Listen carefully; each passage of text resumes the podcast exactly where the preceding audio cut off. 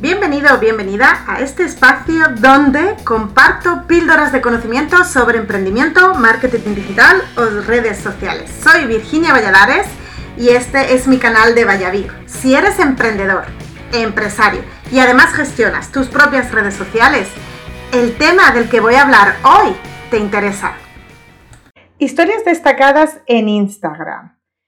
Estas historias destacadas son las reinas de Instagram y hablamos de la oportunidad, de la posibilidad que tenemos en Instagram de dejar fijas esas historias importantes y dejarlas destacadas por una duración de tiempo indefinida, de una forma ordenada y en el formato original del story. Este formato, el de Story, originalmente es un formato de Snapchat, pero que Mark Zuckerberg llevó a todas sus redes sociales. Pues este contenido, este formato es el rey es el que más le gusta a los consumidores y es el que mejor nos hace llegar hasta ellos.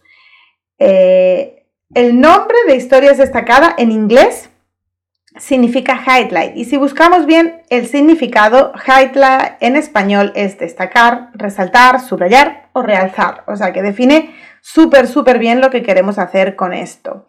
Estos highlights nos dan la oportunidad de mostrarle al usuario algo de una forma más permanente, algo que necesitamos que sepan y que tengan a mano de ver. Por ejemplo, mm, los horarios del negocio, ¿vale? Eso podría ser un highlight. Bueno, para mm, hacerlo un poco más ordenado, primero te voy a contar algunas de las características que tiene lo que es la herramienta de las historias destacadas y después te voy a dar un par de consejos.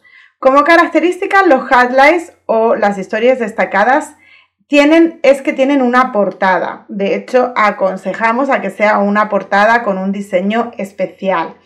Tienes la opción, además, evidentemente, de ponerle un nombre o un pequeño título. Tienes muy poquitos caracteres, así es que tienes que buscar algo que realmente diga qué es lo que va a tener esa historia destacada como contenido.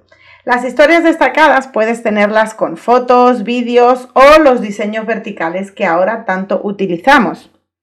Cada historia destacada puede contener hasta 100 stories y lo bueno de estos stories es que los puedes eliminar o añadir siempre que quieras. O sea que la misma historia destacada puede variar los stories eh, cada cierto tiempo si decides que eso sea así. Como consejos, bueno, aquí no vale el orden de los consejos, o sea, no es de mayor o de más importante, sino simplemente eh, todos me parecían eh, bastante importantes. El primero es que uses los highlights para hablar de las categorías que tengas o de los servicios o de los productos. Por ejemplo, yo tengo un highlight que se llama servicios y si entras dentro, cada una de las stories que hay dice cuál es el servicio que yo presto. También puedes tener highlights para eh, englobar eh, stories que, han, que has tomado desde un evento o una actividad en concreto. ¿Vale? Por ejemplo, si ha sido un evento importante como un TED, pues puedes hacer después una historia destacada que resuma todos los stories que publicaste mientras estabas en ese evento.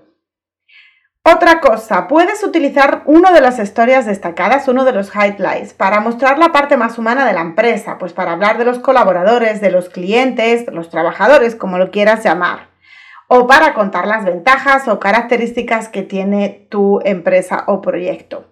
Uno de los consejos que también te doy es que utilices aplicaciones externas para crear diseños bonitos. Yo uso, que me gustan muchísimo, Unfold y Story Art. Si miras en el texto que, está abajo de este eh, podcast, lo vas a ver escrito y lo puedes mirar.